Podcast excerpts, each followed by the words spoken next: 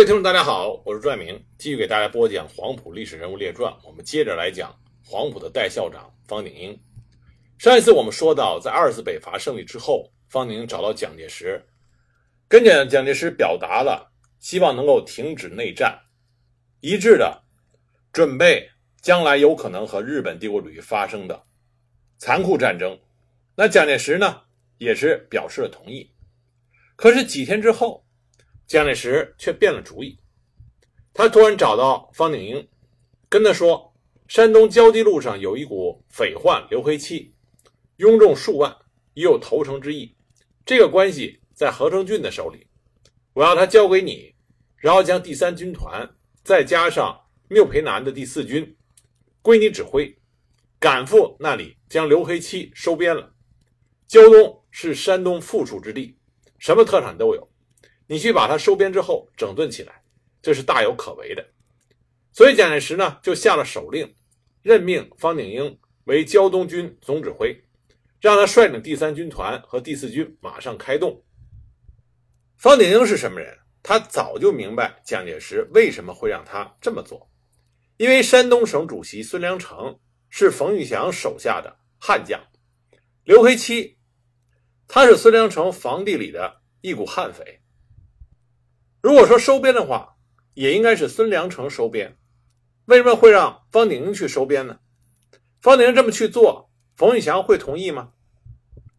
所以方鼎英知道，蒋介石之所以让他去收编刘辉七，是因为蒋介石非常不满意二次北伐的成果。冯玉祥、阎锡山通过二次北伐得到了山东、河北的地盘，而蒋介石呢一无所获。因此，蒋介石想让方鼎英借着收编刘黑七的名义，在山东分一杯羹。但方鼎英对于蒋介石的这种用意非常不满，他认为这么做会播下内战的种子。也就是说，几天前他和蒋介石建议的，大家应该团结一致的准备与日寇一战，这个建议已经被蒋介石彻底抛到了一边。方鼎英不甘心。所以他再次提醒蒋介石，蒋介石只是告诉他不会的，不会的，不会打内战。那方鼎英看见蒋介石这么说，也只好受命而行。他率领部队开动，当部队过了德州，正向山东境内开拔的时候，突然接到蒋介石自良乡发来的电报，让他终止胶东一行，将部队复员，各返原防。后来方鼎英才得知，当时冯玉祥也在良乡。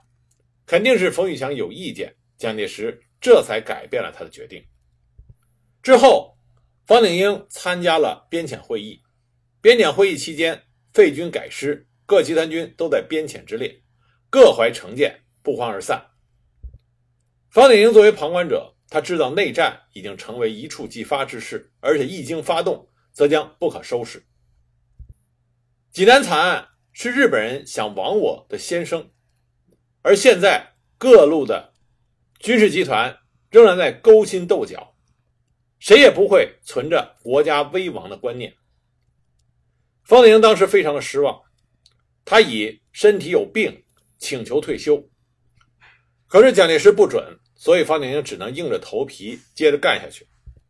但按照方鼎英后来的回忆里显示，这个时候的方鼎英和蒋介石已经是貌合神离。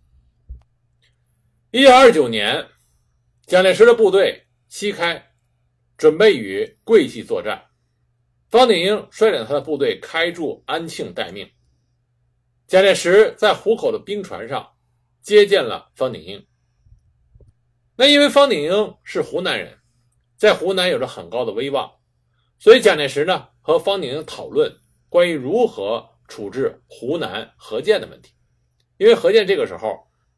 他投降了桂系，接受桂系的任命为湖南省主席，所以蒋介石呢想讨伐何键，但方鼎英提出了不同意见。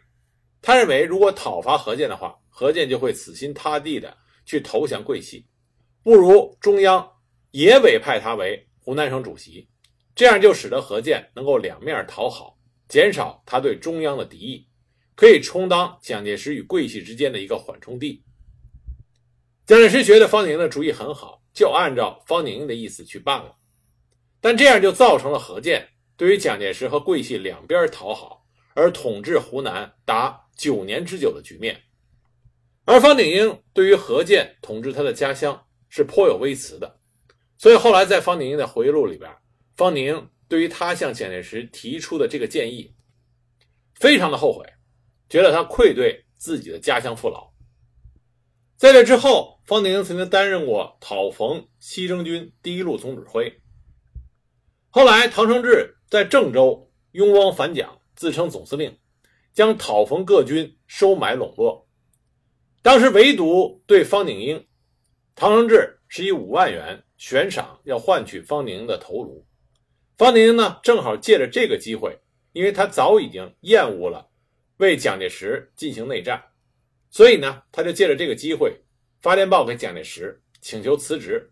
然后没有等到蒋介石的回电。就把部队交给了副军长，然后他借着日本同学的关系到太原去访问阎锡山。他看见阎锡山对中央军严密布防的情形，就知道如果唐生智一旦战败的话，阎锡山必然反蒋。而这个时候，冯玉祥也在山西。我们前面提到了，方鼎英是蒋百里非常推崇的军事家，所以方鼎英在看到了冯玉祥和阎锡山。在中国北方的布置以后，他认为冯玉祥和阎锡山一定会合谋合力反蒋，所以方鼎英从北京转到南回，回到南方见到蒋介石之后，方鼎英就把他所见所知告诉了蒋介石，并且告诉蒋介石，唐生智的问题不大，如果用兵的话，不要十天准能解决。后来呢，是只要了七天就把唐生智解决了。但是唐生智一旦被解决之后，阎锡山、冯玉祥一定会合力造反。他们两个人的造反，恐怕就不是一两年能够轻易解决的了。当时蒋介石听到方鼎英这番话，急得满脸通红。但是方鼎英觉得他这已经尽到了对蒋介石的义务，所以在告知蒋介石这些情况之后，方鼎英就说自己身体有病，请假返回了上海。自此，方鼎英就永远的脱离了蒋介石的麾下。这是一九二九年发生的事情。一九三零年，方鼎英回到上海后不久，就组织了革命同志社，主办了《怒潮》月刊，极力的宣传反内战，应该全日对日备战，宣扬内战就是自杀的政策，并且和相关的部队取得联系，唤醒大家不要忘记济南惨案的血迹。到必要的时候，不论中央与非中央，但凡有部队的，都应该采取统一行动，枪口一致对外，绝不再为敌人制造机会。一九三一年，蒋作斌被任命为驻日大使，蒋作斌专门来拜访方鼎英，希望方鼎英去做大使馆的武官，而且跟方鼎英说，这是蒋介石亲自给他下的命令。那方鼎英就跟他说。说你好大的胆子！济南惨案的血迹未干，你就敢去当大使？请问你这个使命你怎么完成呢？蒋作斌说：“所以我要请你去特别帮忙。”方宁说：“这个忙我敬谢不敏，您另请高明吧。”方宁坚决地拒绝去驻日大使馆担任武官。那九一八事变的时候，这位蒋作斌大使刚刚到达南朝鲜的釜山，后来再见的时候。蒋作斌就跟方宁说：“说你真厉害，看问题这么准。”方宁就说：“济南惨案不是很明显的事吗？至于说哪一天出事，这只是巧合罢了。”九一八事变之后，与方鼎英看法相同的徐谦就跟方鼎英说：“蒋介石是不会抗日的，国难既已临头，抗日工作还是我们自己负起责任来推动。”于是呢，在革命同志社里的两三百的同志。就和徐谦组织的劳资合一小组的两三百人合并起来，搞了一个抗日会，提出凡是抗日者皆为友，不抗日者皆为敌的口号。方鼎英负责军事工作，徐谦负责政治工作，而程潜这个时候也在上海闲住，所以呢也来参加开会，并被任命为抗日会的临时主席。在这之后，李济深在被释放以后，也加入到抗日会的活动中来。更重要的是，在邓演达牺牲之后，追随邓演达的一批黄埔学生也转而和方鼎英合作。一九三三年冬，方鼎英在香港参与了蒋光鼐、蔡廷锴等发动福建事变的谋划。方鼎英认为，发动反蒋抗日，光靠十九路军的力量是不够的，要组织一切抗日的力量，这其中包括中国工农红军，在各地共同响应这次事变。他主张事变要注意策略。不赞成搞社会民主党那一套，辱骂国民党、撕毁孙总理遗像的做法。他说，这样将会被蒋介石作为借口，振振有词的讨逆。谋划之后，方宁被派到湘西组织湖南抗日政府，与粤、桂、黔等省联合行动。计划暴露之后，蒋介石的部队随即就封锁了交通，并且派遣便衣队谋杀方宁英。方宁只好是翻山越岭。躲避搜捕，逃到了南宁，然后再辗转回到了香港。自此以后，抗日会的活动中心就移到了香港。一九三二年到一九三六年，抗日会改组为抗日大同盟，在国内进行了广泛的联系，推动了冯玉祥在张家口的抗日和方振武的抗日，并且联系推动了东北义勇军马占山的抗日，以及东北正规军李杜的抗日。直到西安事变之后，蒋介石被迫宣布抗日。抗日大同盟才敢公开到上海、南京等地进行活动。在卢沟桥事变之后，蒋介石正式宣布抗日。所有曾经与蒋介石站在对立立场上的中国军人们，都团结在了抗日的这杆大旗之下。那方鼎英呢，也被李济深派到第九战区党政分会任副主任。方鼎当时表示，只希望担任实际责任，名义。根本不在意，但是第九战区的主任是薛岳自坚，薛岳不愿意分权，所以方鼎英基本上被闲置。他只到长沙参加过一次会议，在之后就没有被分配过任何的实际工作。就这样，方鼎英这位对日本非常的熟悉，同时又有非常杰出军事能力的国军将领，在家闲置，一直到抗战完全胜利。抗战胜利之后，方鼎英致力于和平民主活动。他将他新化老家原来的宅子扩大规模，同时兼营一个小型农场，表示自己不再过问政治，从而让蒋介石对他不再有很深的怀疑。但实际上，方鼎英经常秘密去香港，却隐居在那里的李济深接着开展反蒋活动，北上东北和中国共产党合作。一九四八年，李济深在香港组织了中国国民党革命委员会，简称民革。他就联系了方鼎英，希望方鼎英在湖南搞地下活动。也正是这个时候，上海中国共产党地下工作者吴成芳来到长沙，希望方鼎在湖南与唐生智合作，搞迎接解放军的工作。方鼎早已痛恨蒋介石专搞内战、妄自尊大、专搞独裁，所以就欣然同意。方鼎在湖南的威望非常高，而且他在黄埔生里的威望非常高，所以他搞这些工作、地下工作非常的便利。他马上就找来了马子谷、邹悟三等一同的商谈。马子谷当年被方鼎英救过一命，而曾悟三呢是方鼎英的旧部，而且担任的是新化的警察局长。他们都愿意跟着方鼎英行动，在解放大军南下。接近湖南的时候，方鼎英派人去和四野的司令员林彪联系，因为林彪是黄埔四期生，和方鼎英感情最深的就是黄埔四期。那接到方鼎英的信之后，林彪马上就派已经到达湖南的兵团司令员萧劲光和方鼎英接洽。萧劲光和方鼎英在汉口会面，并且转成了毛主席希望方鼎英担任四野顾问的这个信件。方鼎英欣然应允。同时，当时党中央希望方鼎英与唐生智合作，发动湖南和平自救运动，开展迎接湖南和平解放的工作。方鼎英和唐生智相约，唐生智负责湘南，方鼎英负责湘西，湘中则两人共同负责。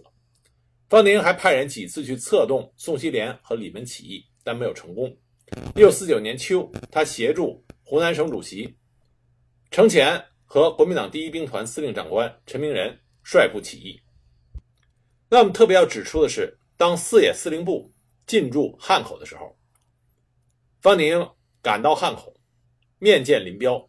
当时林彪、陶铸、倪志亮等黄埔学生出身的四野高级将领，对方鼎英进行了热烈的欢迎。解放之后，方鼎英受到中国共产党和人民政府的礼遇，历任湖南省人民委员会委员、省参事室主任、省司法厅厅长，当选为湖南省第二三届人民代表大会代表。中国人民政治协商会议第二三四届全国委员会委员和政协湖南省委员会副主席，而方鼎英也始终关怀着黄埔学生。在国家尚未特赦战犯之前，他只要去北京开会，都要申请去监狱看望王耀武、廖耀湘等人，鼓励他们重新的选择道路。以后，宋希濂、侯静茹这些原来国民党的高级将领，每到长沙，必定会去方鼎英的府上。去拜见陈赓、陶铸等解放军的高级将领，去长沙也会上门与方鼎英共叙师生之情。一九六二年的时候，全国政协会议期间，正好赶上方鼎英的寿辰，当时在京的早期黄埔学生欢聚一堂，为方鼎英祝寿。方鼎英在黄埔学生中威望非常高，因此在新中国建立之后，方鼎英做了很多统战工作。他配合政府向在台湾的黄埔学生喊话，要求他们以国家利益为重，弃暗投明。他的喊话被印成传单，用大炮轰投到金门岛。方鼎的大女儿是嫁给了贺中涵。在新中国建立的时候，方鼎的大女儿随着贺中涵去了台湾。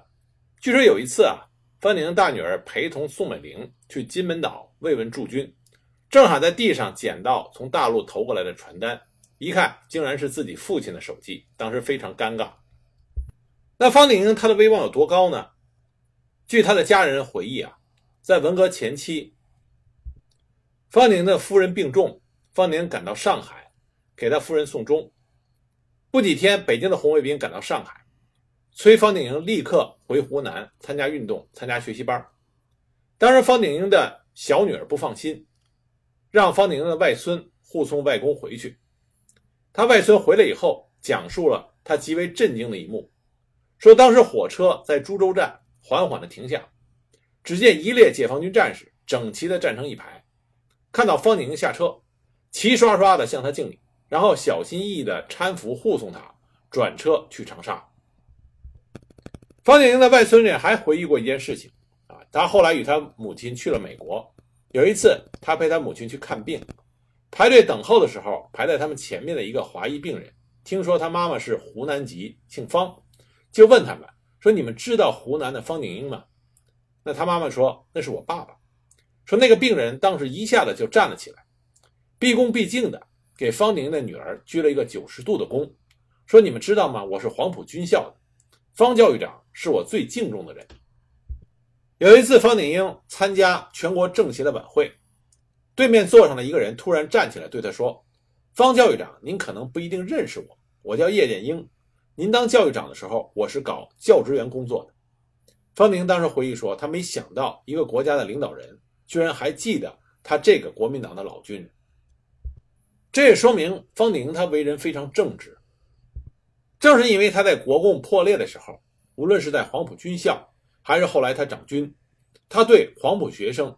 真的是发自于真心的爱护，这也让他赢得了黄埔师生真正的尊重。周恩来总理就盛赞方鼎英是一个正直的军人，一个真正的爱国民主人士。一九七六年六月一日，方鼎英在长沙逝世，享年八十八岁。一九七四年，在他去世两年前，也就是方鼎英八十七岁的时候，他写过一首诗啊，七律，叫《八七感怀》。概括自己的人生历程，他这首诗这么写的：“坐错人间八七年，艰难险阻未长全。驰驱南北东西地，阅尽风霜雨雪天。起伏沉浮身受惯，终成老实至弥坚。新逢盛世欢无限，百岁超言海自然。”